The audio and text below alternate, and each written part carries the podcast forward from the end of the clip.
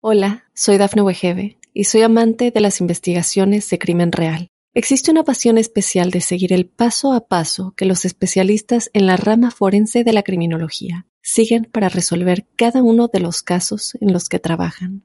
Si tú, como yo, eres una de las personas que encuentran fascinante escuchar este tipo de investigaciones, te invito a escuchar el podcast Trazos Criminales con la experta en perfilación criminal, Laura Quiñones Orquiza en tu plataforma de audio favorita.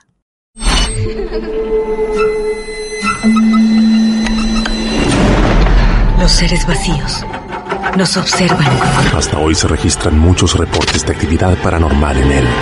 Veo cosas que no puedo explicar. Hay alguien sentado en esa silla. Está aquí.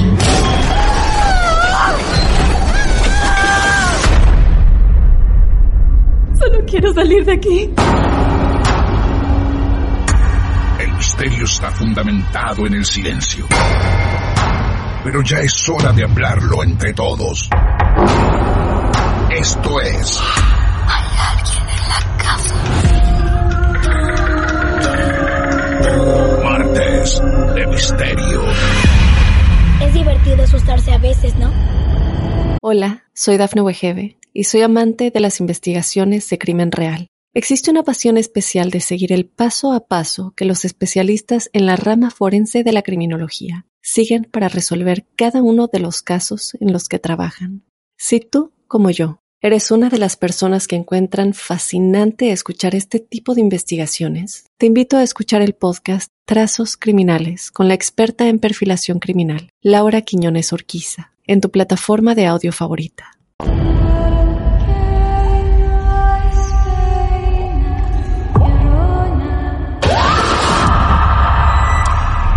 ¿Quieres hablar con alguna de nosotras?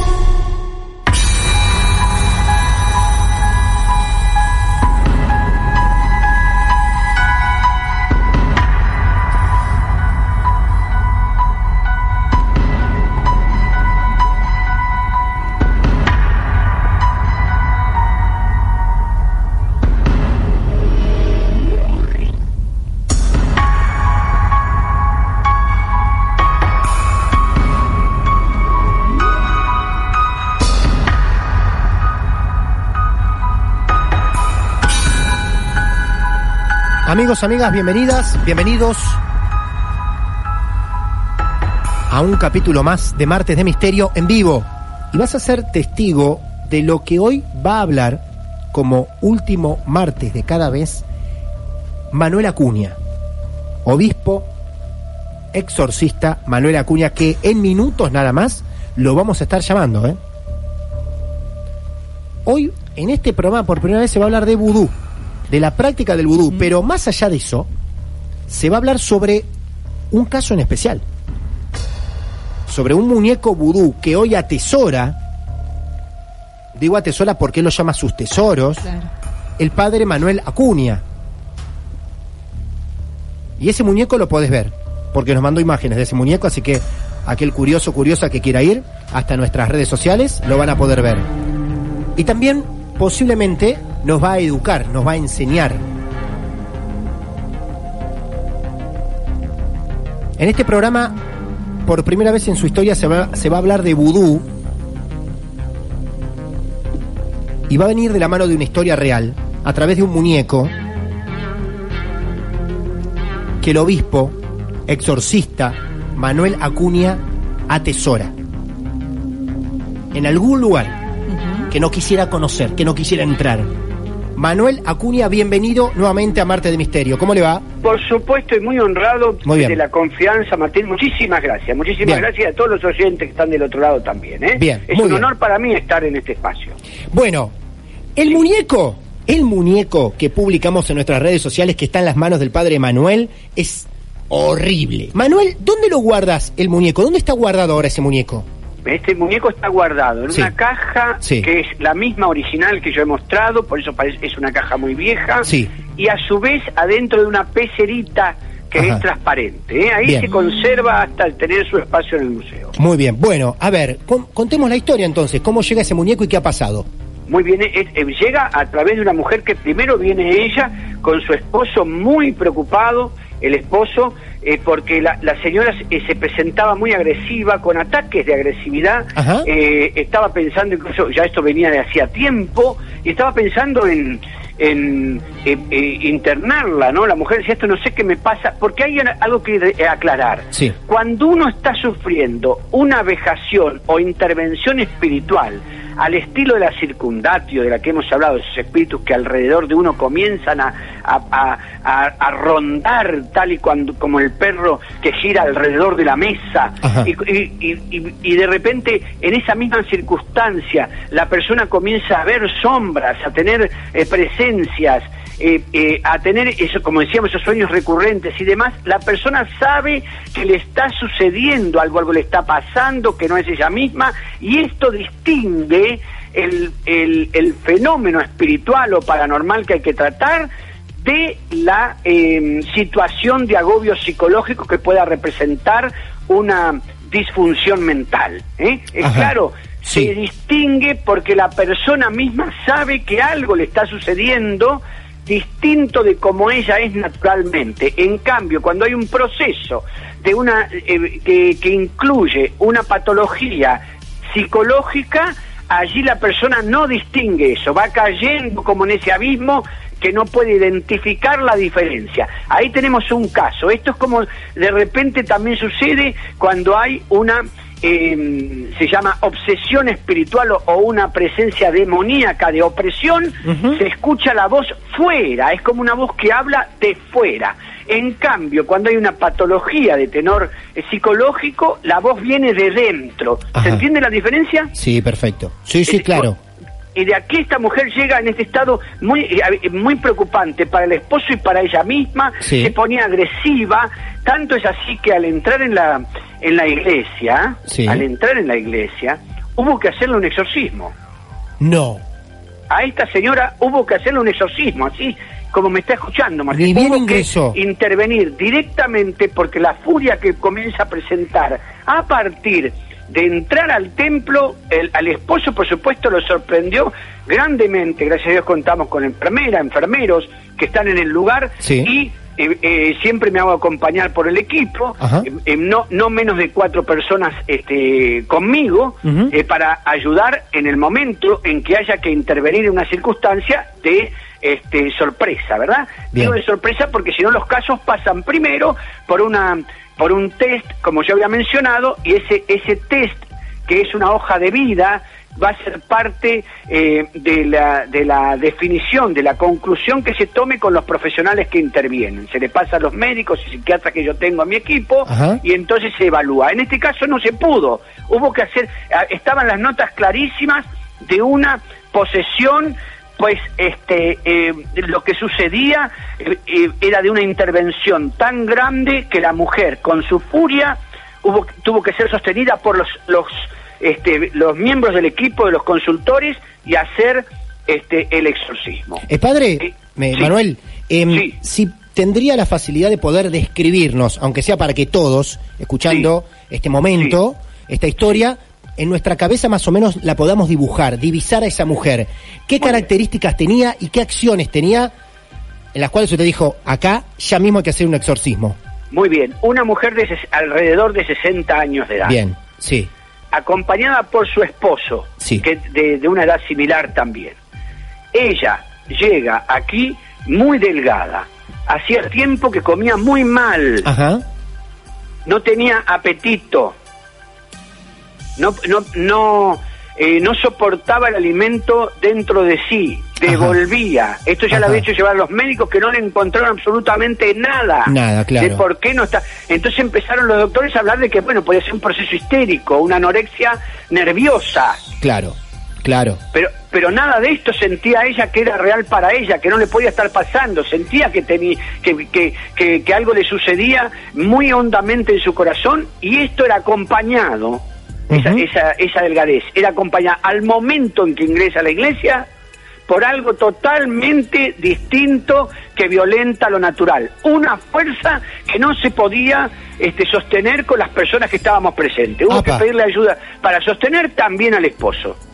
Ah, no la podían tener entre varios. No, éramos Claro. cinco, cinco varones. Claro. y cinco varones no logramos contenerla, seis con el esposo. Comienza con gran furia a gritar y, y sus gritos comienzan a, ma- a manifestar eh, eh, en, en- en el grito el dolor, porque esto es importante, Sí. porque esto después nos hace ir hasta la casa, Ajá. el dolor en partes del cuerpo. Esos dolores están expresados en la muñeca que ustedes tienen, en las cosas punzantes que aparecen en la muñeca. Cuando ella expresaba ese dolor y se retorcía con gritos, se tocaba esas partes del cuerpo para, este, como si tuviera esos pinchazos eh, tremendos sobre sí que le estaban este, manifestando un ardor muy fuerte. Otra cosa importante, Sí. porque cuando el brujo vudú lo piensa, lo que lanza son dardos de fuego. Dardos de fuego. Ah, Ajá. ¿Se entiende? Sí, perfecto. Esto es muy importante aclararlo. Otra cosa puntual, algunos muestran estos muñecos como que fueran bonitos, eh, bien hechos. Y ustedes ven que este muñeco es aberrante. Es horrible. Es feísimo. Sí. Es horrible. Sí. Bien. Eh, voy- me voy a detener acá en, en un segundo porque quiero explicar algo sobre Claro. el vudú. Claro. ¿Pu- Lógico. ¿puedo? Sí, por Porque si supuesto. no, los amigos no van a no van a eh, comprender del todo de la importancia de esto y enseguida vuelvo al caso porque hubo que ir a la casa. Claro. Bien. Bien. El, el, el vudú tiene, a ver, el vudú tiene sus propios sacerdotes, ¿verdad? Las que se llaman Hogans. Ajá. Y, su- y, y también tiene sacerdotisas. Esos son, eso es menos nombrado. Son las mambós. Esas son las sacerdotisas. Yo recomiendo siempre a esta altura una película que se ha dado pocas veces en la, en la televisión, pero tal vez se pueda encontrar. Se llama La serpiente y el arco iris. La serpiente del arco iris, sí, la vi, claro. Ya la he visto más de 39 veces. Oh, ajá. Es impresionante y además tuve el honor de recibir aquí a mm, National Geographic, Claro. eh, que hizo un documental sobre eh, las sanaciones alternativas y ese documental había sido aprobado por Davis, que es el que lo escribió, el antropólogo, que a su vez en este momento es el director de antropología de todo National Geographic. A la pelota. el autor de este libro, ¿eh? claro. De- de- y, de- y por supuesto que mira la película, Claro. que es La serpiente y el arcoíris. Un análisis tremendo de lo que pasa en Haití. Él ahí muestra un Hogans, ¿no es cierto? Eh, Mambos aparece como si fueran compañeras, pero también tienen su función específica, ¿no? Eh, esta eh, reconocen un Dios creador, eh, vamos a resumir, de- del universo y de todo lo que existe. Hubo un tiempo en que dentro del vudú se practicaba el canibalismo. Ah, eso no lo sabía. ¿Mm? Eso, por eso es interesante hablar de estas raíces tan sanguinarias que tiene el vudú, ¿no? Claro. Eh, estaba emparentado esto del- de- del canibalismo con qué cosa, Eh, con- Martín, con la energía que se proporciona Sí, eh, para el vivo sí. las partes del cadáver. ¿Eh? Ajá. Eh, Entonces, el, el vudú, cuando llega a América, trata de crear, se, se crea, eh, por- y sí digo bien que trata de crear, porque en definitiva trata de esconder todas sus, sus creencias debajo de las figuras eh, del cristianismo, ¿verdad? Y entonces empieza a, a honrar a santos, que para ellos son los loas, o sea, esconder debajo de las imágenes cristianas todo lo que va a tener que ver con estas energías, ¿no? En las cuales siempre, siempre hace falta el ritual de la sangre. Siempre hay sangre de por medio.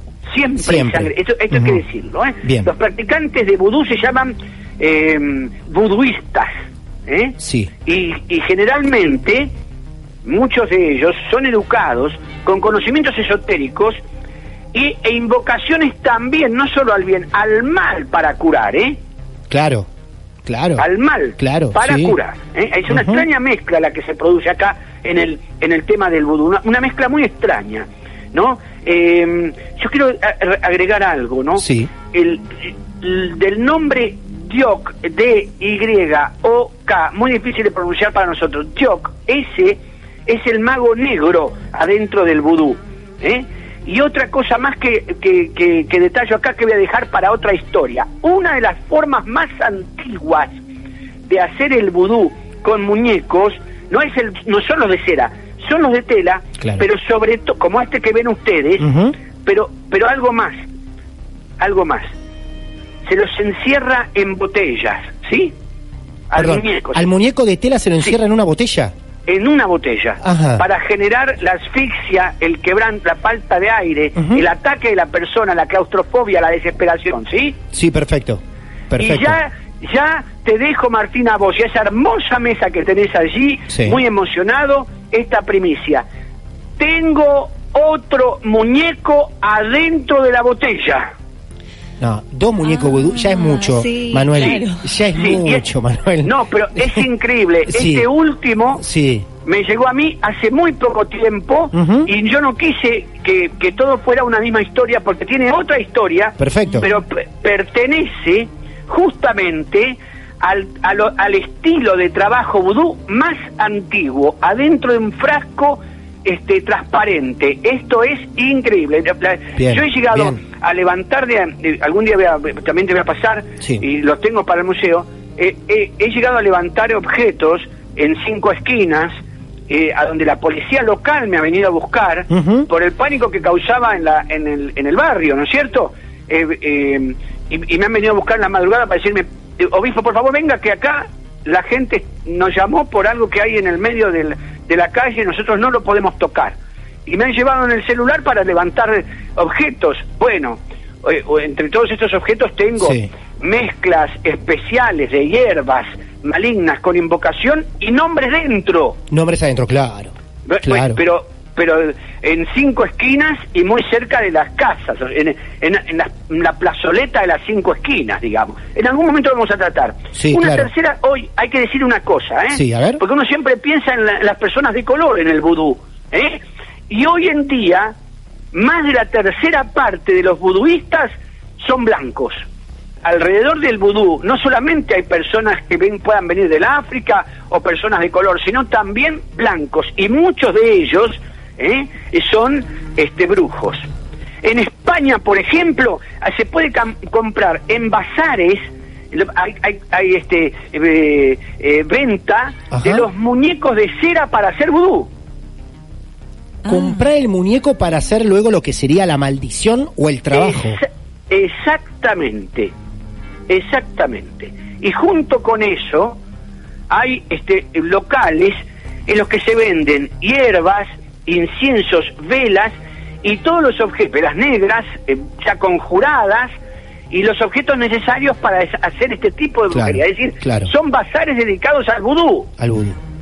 al vudú. Qué increíble. Eh, eh, Esta señora, cuando llega con esos dolores tremendos, eh, digamos, expresarse en el grito, este, en la desesperación y por supuesto con una aberración completa de estar adentro de la iglesia, se notaba que había recibido un trabajo específico hecho sobre su persona, que no sabíamos si era sobre foto, eh, con hilos de colores, con esencias, y sabíamos sí que teníamos que ir a la casa. Al, al momento del exorcismo, que duró más de dos horas, Dos horas el exorcismo. dos horas el exorcismo. Manuel, esto más o menos, Sí. no sé si, si lo dijo y yo Sí. lo perdí el dato, pero ¿en qué año fue más o menos o cuánto hace?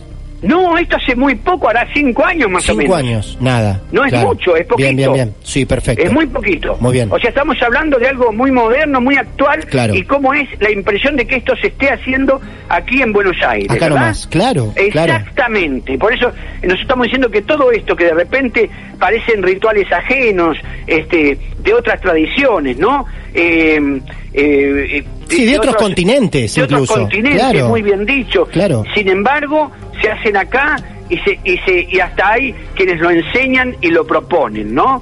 Eh, Bien. eh, fuimos a la casa Bien. eh, luego del exorcismo. Dos horas de exorcismo, sí, eh, sí, dos horas de exorcismo que requirieron sí. del uso no solamente el agua bendita, sino para nosotros es un extremo. ¿El extremo cuál es? Colocar los granos de sal en la boca de la persona durante el exorcismo, tal y como se coloca el granito de sal en el ritual antiguo de bautismo.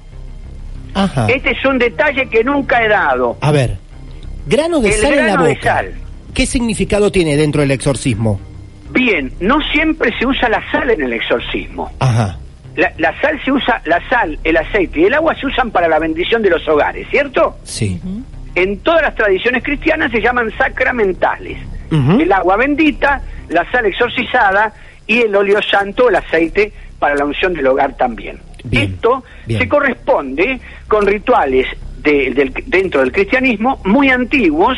La primera, yo no sé si alguna vez lo mencioné, la prim- el primer escrito, el primer pergamino que tenemos de, una- de oraciones de bendición de un hogar es del año 500 en el cristianismo y ya el uso de la sal de la sal eh, se hacía igual que los aceites tal y como Jesús recomienda en el Evangelio de San Marcos colocar aceite, hacer unción de aceite sobre los enfermos.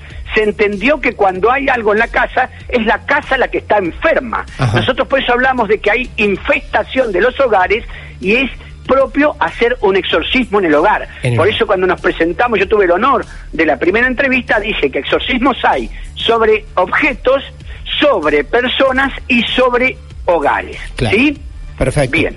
Entonces, el- el- en este caso, eh, en el ritual antiguo del bautismo, se ponía un granito pequeñito de sal en, el, en el- la boca del, del bebé, el, el sacerdote colocaba la estola en el hombro del bebé y hacía las oraciones de exorcismo. Es decir, todos los cristianos, por lo menos los que este, tenemos eh, yo tengo 57, los que hasta hasta los 40 años más o menos de hoy, todos los cristianos vivimos un exorcismo Mirá. el día del bautismo. Ah, el día Mirá del bautismo. vos. Todos. Mirá vos, yo viví un exorcismo. No me Tengo tocó, 43. Claro, ¿eh? no me tocó. Sí, Mira. sí, sí. Qué bárbaro. Exactamente, o sea, todos los cristianos vivieron un exorcismo por lo menos. ¿eh? No nos dimos Entonces, cuenta. No nos dimos cuenta, Bien. porque era bebito y se, y se hace la expulsión del mal, eh, traído, bueno, ese ya es, ya es parte de la teología, no importa. Sí. Lo interesante para los amigos es saber esto. Los cristianos vivimos un exorcismo al ser bautizados. Bien, y aquí perfecto. Nosotros tuvimos que utilizar la sal gruesa en la boca de la señora, tal y como si fuera en el bautismo, mientras nosotros repetíamos la fórmula de las renuncias bautismales. Renuncias a todos los actos, al demonio y todos sus actos, con tal y como dice el ritual de bautismo, así estábamos haciendo nosotros con nuestra voz en representación de esta mujer agobiada que estaba a los gritos y dolorida señalando las partes del cuerpo en los que ustedes encuentran eso- esos pinchazos que se llaman dardos de fuego. Y el término dardos de fuego, Sí. quiero aclarar por la experiencia en el exorcismo que llevo ya hace tantos años, 17 para 18, los dardos de fuego, muchas personas, el primero es un término que aparece en la Biblia, el dardo de fuego, hablando del, del odio del diablo, el dardo del fuego. Muchas personas sienten esto sin necesidad de tener la posesión en la espalda, como si fueran pinchazos de ardor en la espalda y eso está significando una envidia. Ajá. ¿Me siguen? Sí, perfecto. Eso, eh, o sea, sin necesidad de que llegue al grado de la posesión, Claro. muchas personas que sienten esos pinchazos en la espalda están significando una envidia que lleva a ellos por una mirada traidora, generalmente de alguien que conocen bien. Había una Sí. mascota, había un perro en casa. El perro nos ayudó. En la casa de estas personas el perro ayuda. Sí. A ¿Por ver. qué? Porque sabemos nosotros que cuando hay una mascota, la mascota si hay algo en la casa va a empezar a tener una conducta distinta. Bueno, esa conducta diferente puede estar dando lugar a la comprensión de que algo está sucediendo en la casa. Es una manifestación del animal en relación a la energía intrusa, por llamarlo de alguna manera. El perro ¿Qué hacía el, el esposo y la señora? Dice, hace tiempo que está ladrando en el mismo lugar. ¿Dónde era el mismo lugar? El fondo de la casa tenía un pequeño patiecito y el animal ladraba siempre hacia un mismo rincón, hacia una misma esquina. ¿Qué hicimos nosotros? Pues nosotros digo porque yo no voy solo, acompañado siempre de gente del equipo y algunos a los que entreno especialmente para hacer todo lo que se llama la bendición del hogar. Es todo un equipo de gente lista para bendecir el hogar, que significa también lista para expulsar presencia o apartar daño del hogar, porque la casa conserva memoria. Ahí estaba el, Pedro, el perro ladrando en la misma esquina. ¿Qué hicimos nosotros? Ni cortos ni perezosos, agarramos y hicimos y cavamos el lugar, cavamos allí, en esa, en ese, donde ¿Cavaron? cerquita, cavamos, cavamos, Cavaron. agarramos y sac- sacamos la tierra. Sí. Ahí estaba la caja roja esa toda desordenada que yo les mandé la foto. Pero qué claro entonces ladraba el perro a ese lugar, ¿eh? Tenemos Muy que tener, claro. Tenemos que tener claridad sobre esto. El- en la semana pasada, y yo no, no digo que haya que poner los por eso me entristeció mucho por un lado, por el otro lado entendí la zozobra de la familia. Eh, la semana pasada me traen la foto de un perrito, no pueden entrar a un lugar, a un, a un galponcito que tiene la casa, esto lo cuento ya, ¿eh? Sí, sí. a un galponcito que tiene la casa, eh, eh, le, le tiraron al perrito, le tiraron comida adentro, adentro de ese lugar, el perrito entra con mucha con mucho temor, con la cola entre las patas a comer, lo filma el padre de familia, me trae a mí la filmación a propósito, y se ve claramente cómo en ese momento en que está comiendo recibe como una patada invisible No. que lo No. hace trastabillar al perro y caer de dolor. Yo la vi. Esto pasa con una presencia que estaba en el lugar y el perro ya no quería entrar Claro. porque sabía que algo sucedía. Sí. Va detrás de un alimento. O sea que ustedes, desde que hacen el exorcismo, van a la casa, lógico, pero En este caso, se presenta la señora, hacen el exorcismo, van a la casa. Todo hasta ese momento no contemplaban una figura, un muñeco vudú o algo que No. venga por ese lado, hasta el descubrimiento del perro y a la hora de cavar. Exactamente, ¿por Bien. qué esto, Martín? Porque yo dije, podía haber una foto, Sí. una foto que no estuviera en la casa tampoco, que tuviera alguien. Claro. Una foto, yo tengo en la colección fotos cosidas en los ojos, Martín. No. O sea, esto es una realidad. Hay que hablarle a la gente que Sí. hoy, siglo XXI, dice, la brujería, a ver, no creer no nos salva de las consecuencias. Ujú. No creer no nos salva de las consecuencias. Esto Claro. es muy delicado. Aunque no se crea, uno no está salvado de la consecuencia. Hasta aquí, digamos, yo ahora ahora ustedes fíjense, ¿no? El- ella había ido al médico y no le encontraba nada. Claro. Manifestaba los dolores y no encontraba nada. Rechazaba alimentos, rechazaba el alimento, no le encontraban nada. nada. Claro. Bien. y ustedes pueden ver exactamente, ¿verdad? Que este, yo ahora estoy contemplando aquí también la muñeca, eh, eh, eh, hay, hay pinchazos en el estómago, pinchazos en una mano en particular, eh, pinchazos en, eh, en el corazón y pinchazos en el hígado, por lo que se pueda ver. Y también en un pie, cinta roja, eh, eh, pinchazo en el pie izquierdo, cinta roja en el papel, en el pie derecho y una cinta con un que, que no se ve bien en la en el, en el dibujo, que, que- que en la foto que le mandé, una cintita eh, roja con un pedacito de cabello en la cabeza. ¿Cabello de O ella? que- sí, o sea que Cabello fue, de ella. Sí, sí, o sea que fue algo hecho por alguien que conocía. Que conocía, claro. Exactamente. Hola, soy Dafne Wegebe y soy amante de las investigaciones de crimen real. Existe una pasión especial de seguir el paso a paso que los especialistas en la rama forense de la criminología siguen para resolver cada uno de los casos en los que trabajan. Si tú, como yo, eres una de las personas que encuentran fascinante escuchar este tipo de investigaciones, te invito a escuchar el podcast Trazos Criminales con la experta en perfilación criminal, Laura Quiñones Orquiza, en tu plataforma de audio favorita. Claro. Claro que sí. ¿Eh? Bueno, para que se vea entonces... esa parte ahí de la cabeza. Sí. Eh, eh, no sé si he sido claro, explícito, ¿no? El, el, eh, mientras llega una cosa más, ¿eh? Sí. Porque antes se usaba el sacrificio humano, ahora se usa el sacrificio animal en la mayoría de las veces, ¿no es cierto? Y muchas veces en la sangre del animal es también parte, con eso se unta, el relleno de la muñeca. Ah, no. No te puedo... En el relleno del muñeco hay sangre animal. Exactamente. Por favor. Es como trabaja, exactamente. Se confeccionan eh, con cosas que, que, a ver, que van a que van a contener o conservar, si queremos, vibraciones de la persona que representa. Por eso hablo del cabello, en la parte exterior. Claro. Todo responde exactamente a cualquiera que analiza la cuestión del vudú y hoy hemos dado aquí una una pequeña reseña Sí. del vudú que Sí. también está en Buenos Aires y que aquí se ve en este objeto y pronto hablaremos, prometo, del otro que es de lo más antiguo como se practica, eh, puesto adentro, De una ¿verdad?, de un envase eh, eh, eh, transparente. Manuel, Señor. a esta señora la pudieron ayudar con ese exorcismos que le practican de esa forma, eh, ella queda aislada o digamos liberada de esa maldición, podríamos decir, de ese acto de brujería del muñeco vudú? Gracias a Dios encontramos el muñeco.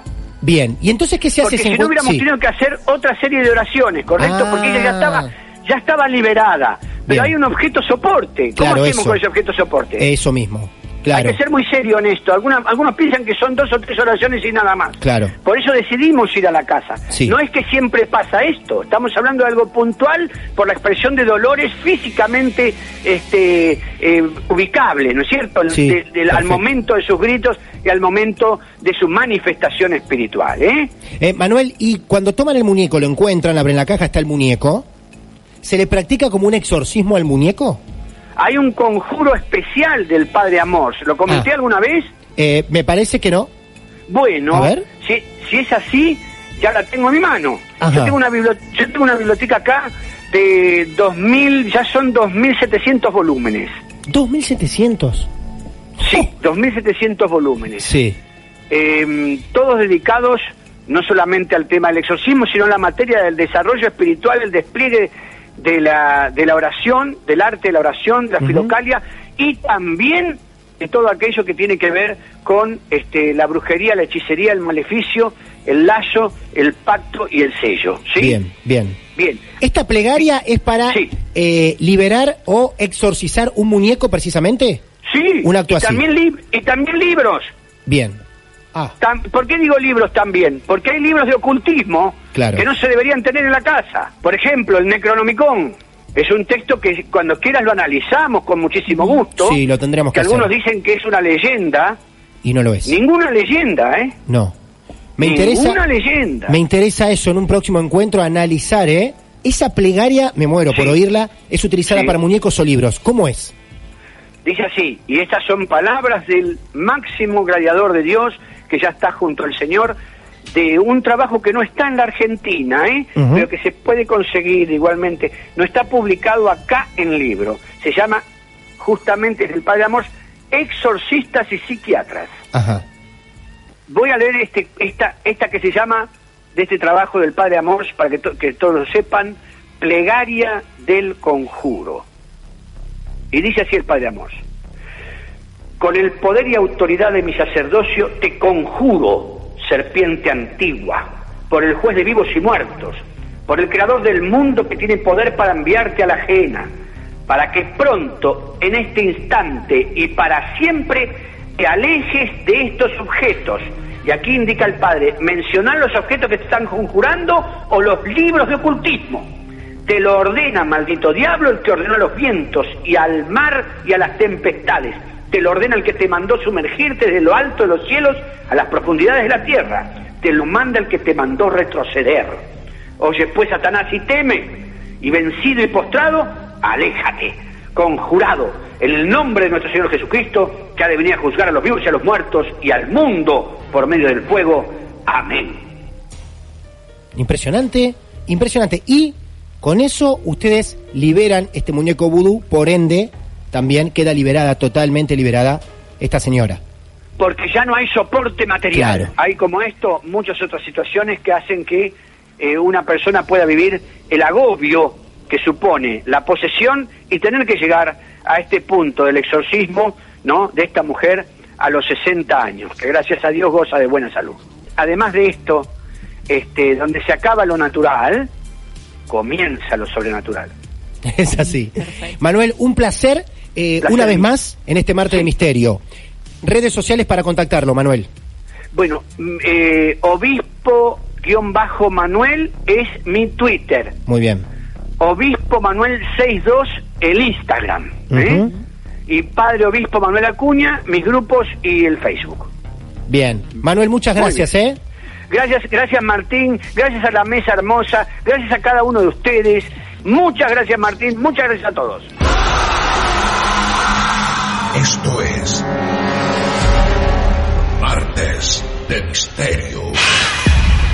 Es divertido asustarse a veces, ¿no? Basado en hechos reales.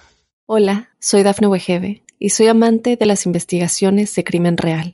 Existe una pasión especial de seguir el paso a paso que los especialistas en la rama forense de la criminología siguen para resolver cada uno de los casos en los que trabajan. Si tú, como yo, eres una de las personas que encuentran fascinante escuchar este tipo de investigaciones, te invito a escuchar el podcast Trazos Criminales con la experta en perfilación criminal, Laura Quiñones Orquiza, en tu plataforma de audio favorita.